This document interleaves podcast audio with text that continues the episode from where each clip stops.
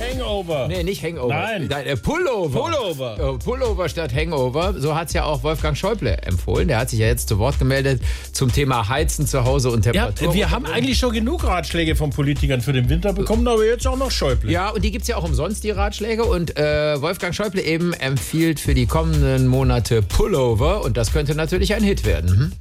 Herr Schäuble, was ist Ihr Tipp für den Winter? Jetzt nimmst du einen Pullover. Oh, oh, oh, oh. Wenn die Heizung eh aus ist, ziehst du den an. Jetzt nimmst du einen Pullover. Oh, oh, oh, oh, oh. Mit dem Pulli fangst du nicht das Frieren an. Nach Kurzduschen und dem Waschlappen der neueste Scheiß. Pulli drüber ziehen war noch nicht so weit, ich weiß. Und der Pulli funktioniert sogar ohne Strom und schützt uns alle vor dem Russ in seinem Atom. Haha, Doch nicht. Okay, dann halt was anderes. Mehr Spaß am Morgen. Einfach SWR 3.